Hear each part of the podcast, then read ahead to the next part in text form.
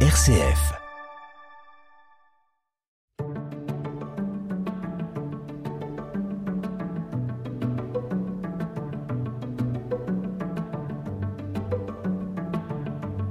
Nous avons découvert la semaine dernière combien les écrits des penseurs antiques tels qu'Aristote, Épicure, Épictète ou Sénèque peuvent nous rejoindre aujourd'hui dans nos réalités concrètes.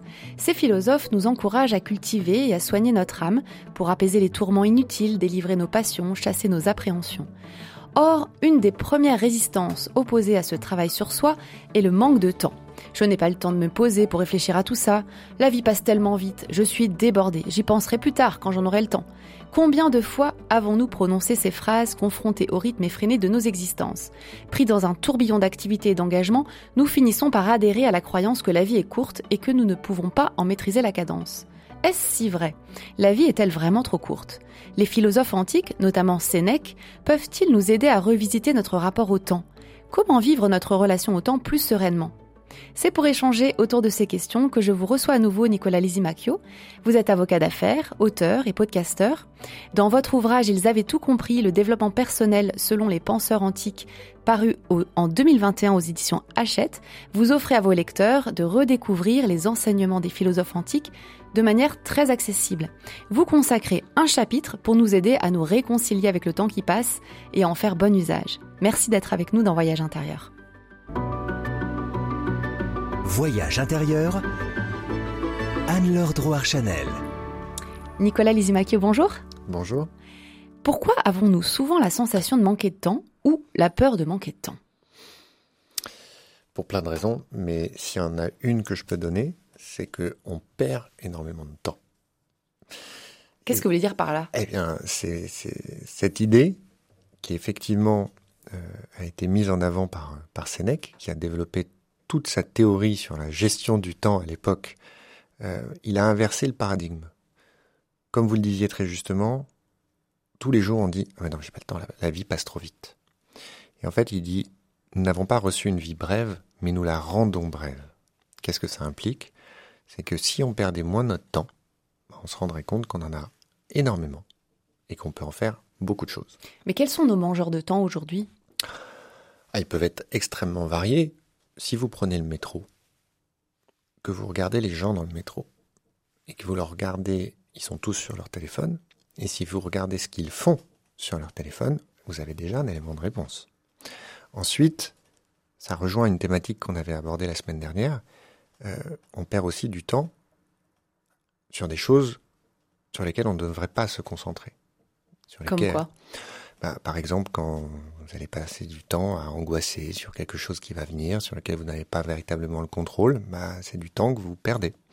Vous perdez du temps euh, euh, de plein de manières différentes. Quand quelqu'un organise sa vie et choisit, par exemple, une activité qui va nécessiter pour lui un temps de trajet qui est très important, est-ce qu'il ne devrait pas réfléchir à modifier son activité pour que son temps de trajet soit plus court?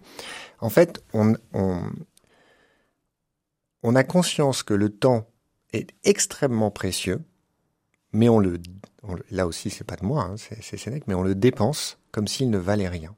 C'est-à-dire que euh, on ne va pas choisir ses activités, on va pas forcément choisir la gestion euh, de, nos heures, de notre calendrier, de notre emploi du temps, avec cette véritable conscience que chaque heure est précieuse.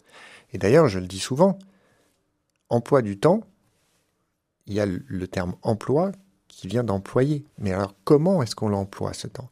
Et je dis très souvent aujourd'hui sur tous les smartphones, vous avez une fonction qui vous permet d'identifier précisément le temps que vous avez passé sur telle ou telle application, euh, sur telle ou telle interface. Moi, je demande en général aux gens qui se plaignent de ne pas avoir de temps de me montrer leurs statistiques. Et là, quand je vois qu'au bout d'une semaine, ils ont passé effectivement 2, 3, 4, 5, 6 heures sur Instagram, sur les réseaux sociaux ou sur tel ou tel jeu, je leur dis, ben, franchement, ces heures-là, vous ne pouviez pas les employer à faire autre chose? Vous avez vraiment pas de temps? Alors, bien évidemment, tout le monde n'est pas forcément dans cette situation-là. Hein. il ne faut pas être dogmatique, encore une fois, mais la réalité, c'est que si on est un petit peu plus discipliné, on se rend compte qu'on a beaucoup de temps. Alors, vous parlez de réalités euh, très contemporaines, hein, notamment euh, des réseaux sociaux, etc. Et euh, vous nous dites que l'un des penseurs antiques qui nous apporte beaucoup en matière de gestion ou en tout cas de meilleur rapport au temps, c'est Sénèque. Les philosophes antiques avaient-ils déjà des problématiques de gestion du temps? Bah, il faut croire que oui. Euh, quand on le lit, effectivement, euh, on, s'aperçoit, comme les autres thématiques que j'ai abordées, que effectivement, euh, c'était des, vrais sujets de préoccupation pour eux. Alors, bien, évidemment, leur vie était différente, mais il faut déjà avoir conscience d'une chose, c'est que l'espérance de vie à l'époque était, beaucoup plus courte. Donc, ils avaient le challenge pour eux était encore presque plus fort parce que quand ils disaient que la vie était trop courte, c'était encore plus vrai à leur époque qu'aujourd'hui. L'espérance de vie pendant l'Empire romain, elle devait être d'une cinquantaine d'années. Et encore, quand on n'était pas soldat, quand on n'était pas paysan, quand on n'était pas esclave. Euh, et qu'on vivait dans les villes, etc. Aujourd'hui, l'espérance de vie est plutôt euh, supérieure à, à, 80 ans. Euh, et donc, forcément que le sujet du temps était prégnant pour eux à l'époque. Dans votre livre, à un moment donné, vous expliquez que la question du temps, c'est peut-être de le considérer non pas au regard de sa durée, mais plutôt au regard de ce qu'il nous offre. Qu'est-ce que vous entendez par là? J'adore cette phrase qui dit La vie, c'est comme une pièce de théâtre. Ce qui compte, c'est pas combien de temps elle dure, c'est comment elle est jouée. Et alors, c'est vrai qu'on a beaucoup entendu parler de ça, je pense notamment euh, la fameuse formule carpe diem, il faut profiter de chaque heure, etc. Mais on peut avoir une approche pragmatique et qui colle à la réalité de nos vies. Euh, si je prends un exemple qui sera peut-être pas politiquement correct. Mais si je prends l'exemple de tout le débat autour de la retraite. On sait qu'en France, la retraite, c'est un sujet qui est très important. C'est un sujet politique, puis c'est un sujet aussi euh, social. Euh, voilà. Qu'est-ce que je vais faire à la retraite? Mais la retraite, ça peut être loin. La retraite, ça peut être incertain. Et puis surtout, euh, c'est fixer des projets, fixer une certaine idée de la vie future, alors que on peut aujourd'hui tout de suite, l'instant présent, le saisir et en faire quelque chose. La démarche, elle est là. L'approche, c'est celle-là. Vous voulez dire par là ne pas attendre euh, toujours que ce soit plus tard, donc le moment de la retraite, pour réaliser ses projets, ses rêves? Exactement. Exactement. Donc le faire dès aujourd'hui? Oui, parce que euh, déjà, on se rend compte très souvent, moi en tout cas, c'est ma façon de faire les choses. Si je devais faire la liste de tout ce que j'ai à faire et me dire est-ce que je vais avoir le temps de le faire, il est probable que je ne les fasse pas ou que j'en fasse très peu. Moi, j'ai une approche très personnelle qui consiste très souvent à me lancer. Et une fois que je suis lancé, j'y vais. Et comme par hasard, j'arrive à trouver le temps. Et je vous apprends rien, je pense que vous l'avez déjà entendu dans, votre entourage ou même ailleurs. Euh, moins on est occupé, moins on est efficace. Plus on a de temps, entre guillemets, moins on fait de choses. Et à l'inverse, plus on est surchargé, et paradoxalement, enfin, plus notre emploi du temps est chargé, plus on arrive à accomplir les choses. Oui, c'est très paradoxal. Et, mais il n'y a pas de mystère. Quand on est très occupé, très chargé, on optimise. On perd moins de temps. Quand on a beaucoup de temps devant nous, eh ben on en perd énormément. La boucle est bouclée. Je vous propose d'écouter un extrait du titre Pas eu le temps, chanté par Patrick Bruel.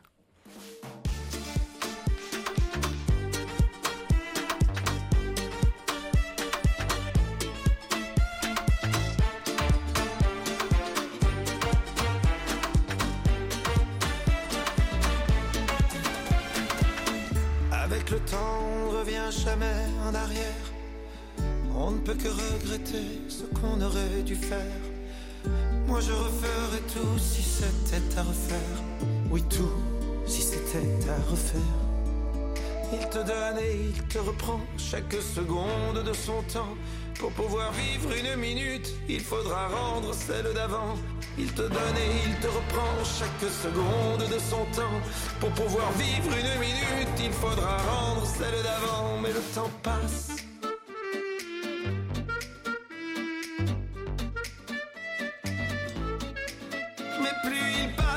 Je l'aime. Ce temps qui joue et qui m'emmène jour après jour dans une danse où chaque pas est une chance. Mais plus il passe et plus je l'aime. Ce temps qui joue et qui m'entraîne vers celui que je voulais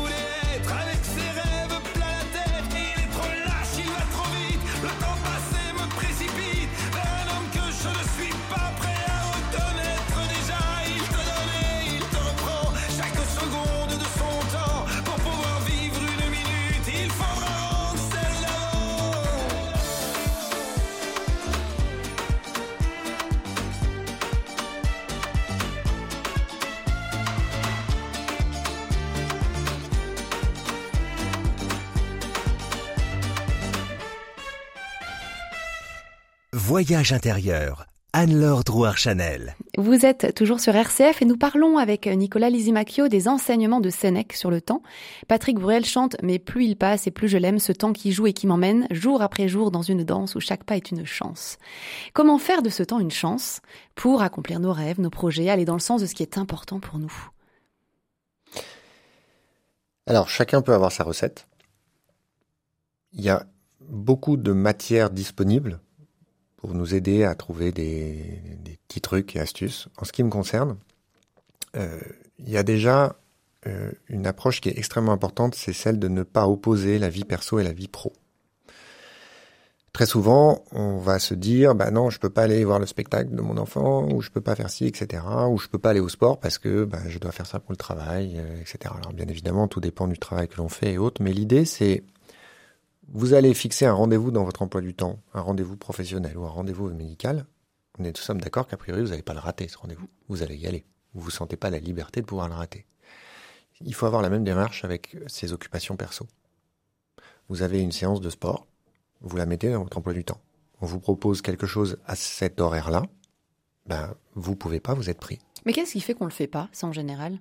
Ou voire même que ça peut générer de la culpabilité de le faire? Je l'ignore. Ah, très franchement, je sais pas. Je, le sais d'autant moins que depuis tant d'années que je le fais, et c'est ce qui me permet, euh, souvent on me pose la question, comment je fais pour faire tout ce que je fais, euh, je vois, je vois pas comment ma vie pourrait être organisée autrement. Donc je vous avoue, je ne sais pas pourquoi on le fait pas. Hmm. Peut-être que c'est un manque de bienveillance envers soi aussi, d'une certaine manière. Je sais pas. Est-ce qu'il y a une culpabilité, effectivement, comme vous dites? Est-ce que euh, moi, je pense que c'est aussi tout simplement une histoire de, de réflexe. Euh, vous savez, c'est comme, je donne souvent cet exemple des tics de langage. On a souvent des tics de langage, puis une fois que quelqu'un vous le dit, bah, vous ne faites que l'entendre. Et c'est du coup très facile à corriger. Mais tant qu'on vous l'a pas dit, bah, vous vous en rendez pas compte. Bah, c'est la même chose. Donc ça veut dire quelque part que c'est plutôt facile à mettre en place. Ah, je suis persuadé que c'est facile. Et concrètement, alors comment est-ce qu'on fait pour euh, s'offrir cette discipline, si on peut dire, euh, qui vise à donner autant de poids à nos rendez-vous personnels qu'à nos rendez-vous professionnels ou médicaux, etc. Bon, il faut se mettre dans l'état d'esprit. Euh, mais je vais me permettre de ne pas répondre à votre question et de compléter plutôt ma réponse à la précédente. Euh, parce que d'une certaine manière, euh, en donnant des exemples concrets de ce qu'on peut faire, ça va, je pense, finalement donner des clés à nos auditeurs et, et y répondre. Il faut revoir son rapport au temps, notamment par rapport à l'approche quantitative. Très souvent, quand on veut faire des choses pour soi, on se dit qu'on a besoin de temps pour les faire. Vous voulez faire une séance de sport? Ben, Il me faut une heure et demie. Il faut que j'y aille, il faut que je fasse ma séance de sport, il faut que je revienne, il faut que je prenne ma douche. Bon. Vous voulez lire? Ben, Vous vous imaginez encore une fois dans votre salon, tranquille, les enfants couchés, etc. Et c'est là où il y a l'erreur. Parce qu'en fait, ce temps-là, aujourd'hui, avec les vies que nous menons, euh, c'est extrêmement compliqué, voire impossible, d'avoir ces créneaux-là. Mais c'est là où rentre euh, le concept que j'adore des habitudes atomiques euh, de James Clear, euh, qui consiste à dire, et c'est d'une sagesse et d'une intelligence, je trouve, absolument hallucinante, on peut se contenter de lire une demi-page, de lire une page ou deux. On n'est pas obligé de lire quatre chapitres pour se dire, tiens, j'ai lu. Non. typiquement, en ce qui me concerne, je lis au moins trois livres en même temps toujours, et chaque jour, je lis parfois une demi-page, une page. J'ai pas forcément une heure devant moi pour lire. Pareil pour le sport.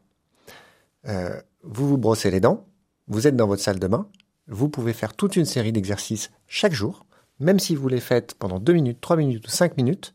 La réalité, c'est que si vous les multipliez par 365 jours, ces exercices-là, ça va représenter une quantité d'exercices physiques bien supérieure à ce que vous pouviez imaginer pouvoir faire. Donc c'est ça les habitudes atomiques, c'est-à-dire des petites choses, mais très répétées. Exactement. Et enfin, il y a une dernière clé qui est peut-être un peu plus compliquée à mettre en œuvre, c'est le concept euh, américain du miracle morning, c'est d'arriver à se lever euh, avant d'avoir à commencer sa journée. On se lève une demi-heure, un quart d'heure, une heure plus tôt, et ce moment-là qu'on s'offre, il n'est qu'à soi, pour lire, pour écrire son journal, pour faire de la méditation, pour prier, euh, ou pour faire de la gymnastique, ou pour faire du sport. Il y a des plages horaires où on est libre. Il faut juste aller les chercher. Mais alors, excusez-moi, mais en vous entendant, euh, le fait d'optimiser son temps, le fait de, de, de, mettre en place des habitudes atomiques, donc de, de penser à toutes ces petites choses qu'on peut faire au fur et à mesure, voire même le fait de se lever plus tôt, mais est-ce qu'on va pas finir par s'épuiser et en faire trop, justement? Alors, c'est un risque. Et il faut être honnête, il faut être euh, sincère. Euh, je ne suis pas en train de livrer euh, une recette magique, euh, sans inconvénients, euh, sans difficulté. Euh, quand j'ai commencé à, à, à, pratiquer le Miracle Morning, je vais vous faire rire, ma principale difficulté, c'était de ne pas réveiller mon épouse en me levant. C'est idiot, mais vous avez un parquet qui grince. Quand vous vous levez à 5h30, bah, je veux dire, vous passez un sale quart d'heure si vous réveillez votre conjoint. Bon, c'est vrai que c'est compliqué. C'est pas simple. Et on n'y arrive pas toujours, on n'y arrive pas forcément. Et c'est vrai aussi, Sénèque a dit, quand on est partout, on est nulle part. Et il peut y avoir, comme dans toute chose, le risque de l'excès. Et c'est là où il faut doser. Il faut trouver son, bon équilibre. Et pour moi, je trouve que le repère, c'est qu'il ne faut pas faire les choses pour, pour les faire. Il ne faut pas les faire, encore une fois, pour le regard des autres. Il ne faut pas les faire pour pouvoir montrer une photo de soi à 5h30 sur Instagram, regardez, je suis en train de faire un jog. Il faut s'arrêter et se dire, est-ce que ça me fait du bien mmh. Est-ce que euh, je me sens le soir quand je me couche euh, content de ma journée et finalement, presque, au risque de vous faire un peu flipper, vous dire bah, demain matin, si je me réveille pas, c'est pas grave. Quelle part donnez-vous à l'oisiveté et au fait de ne rien faire? L'oisiveté, la procrastination, c'est là, on ne peut pas le faire disparaître. Je pense que c'est dans la nature humaine. Et pourquoi c'est dans la nature humaine? Parce que c'est aussi un mécanisme un peu de survie et d'équilibre. Vous, mettez l'oisiveté, la procrastination euh, au même niveau enfin, Comment vous les distinguez? Oh, Je ne les distingue pas vraiment. Pour le coup, là, on est sur de la finesse étymologique, mais on, on va dire qu'on vise, vous et moi, euh, le fait de ne rien faire. C'est important de ne rien faire aussi. Et, et sauf que je suis pas sûr qu'on ait besoin de planifier des moments où on, ne fait rien. Euh, ils se présentent suffisamment souvent. Euh, c'est juste que aujourd'hui, le problème c'est pas l'oisiveté, le fait de ne rien faire, c'est d'être capable de rien faire. Et là encore, quand je reprends l'exemple du téléphone, euh, par exemple, euh, j'attends un rendez-vous, vous attendez un rendez-vous, est-ce que effectivement vous allez l'attendre sur un banc en regardant les gens qui passent ou en regardant autour de vous et en vous laissant euh, divaguer? Bah non, vous allez être sur votre téléphone. Donc je retourne votre question en fait. Le problème c'est pas l'oisiveté, c'est être capable de temps en temps d'être sans rien faire, sans activité, sans rien. Ça, ça, nous amène à cette question de la déconnexion, parce qu'aujourd'hui effectivement, bah voilà, les, écrans sont très présents dans nos vies. Euh, Est-ce que cette déconnexion, pour éviter ce mangeur de temps, euh, est vital pour euh, mieux vivre son rapport au temps?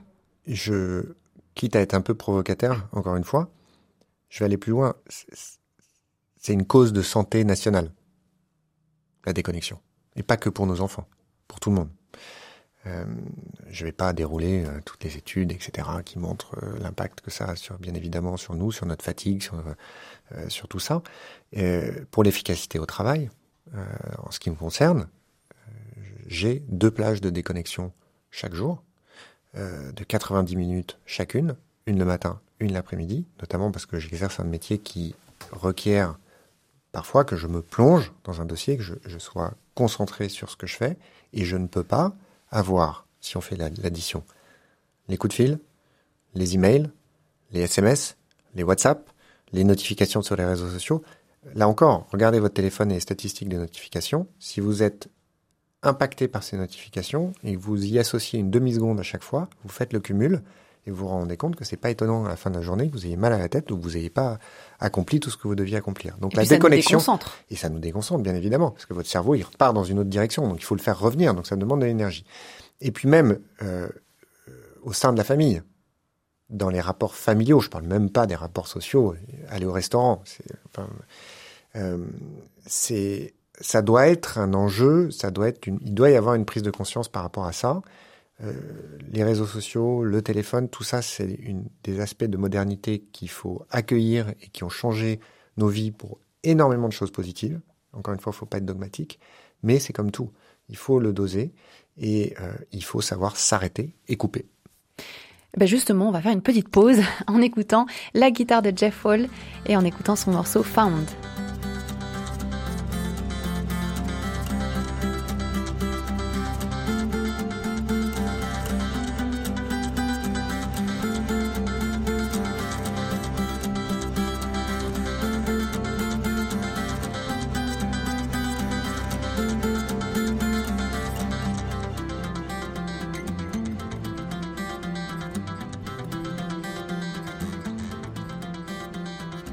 Voyage intérieur, RCF.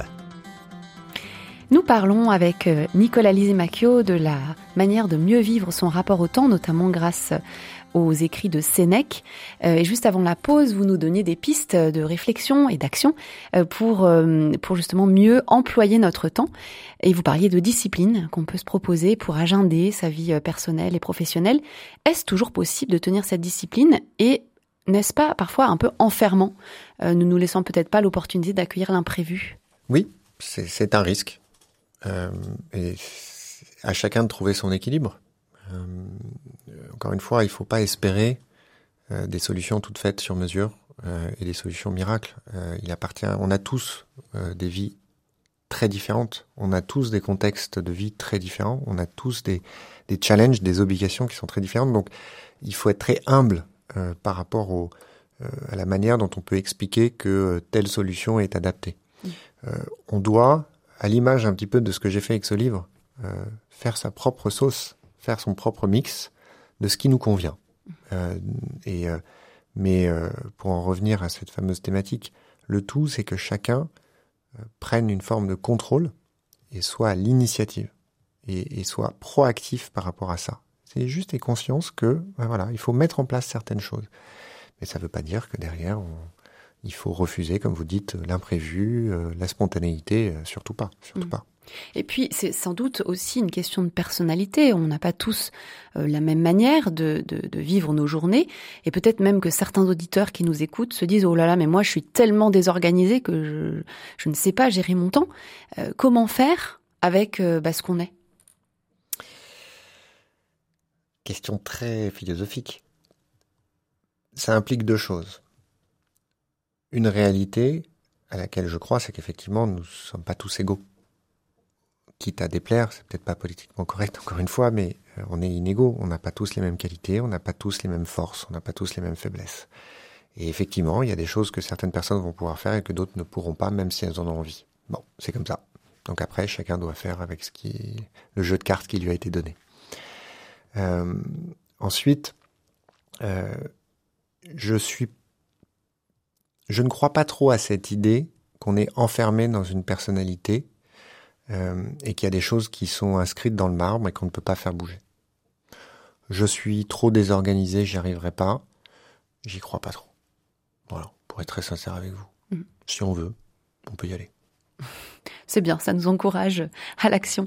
Euh, alors justement, vous dites si on veut, on peut y aller. Euh, ça m'amène à, vous parler de la fameuse procrastination que vous avez rapidement évoquée avant la pause.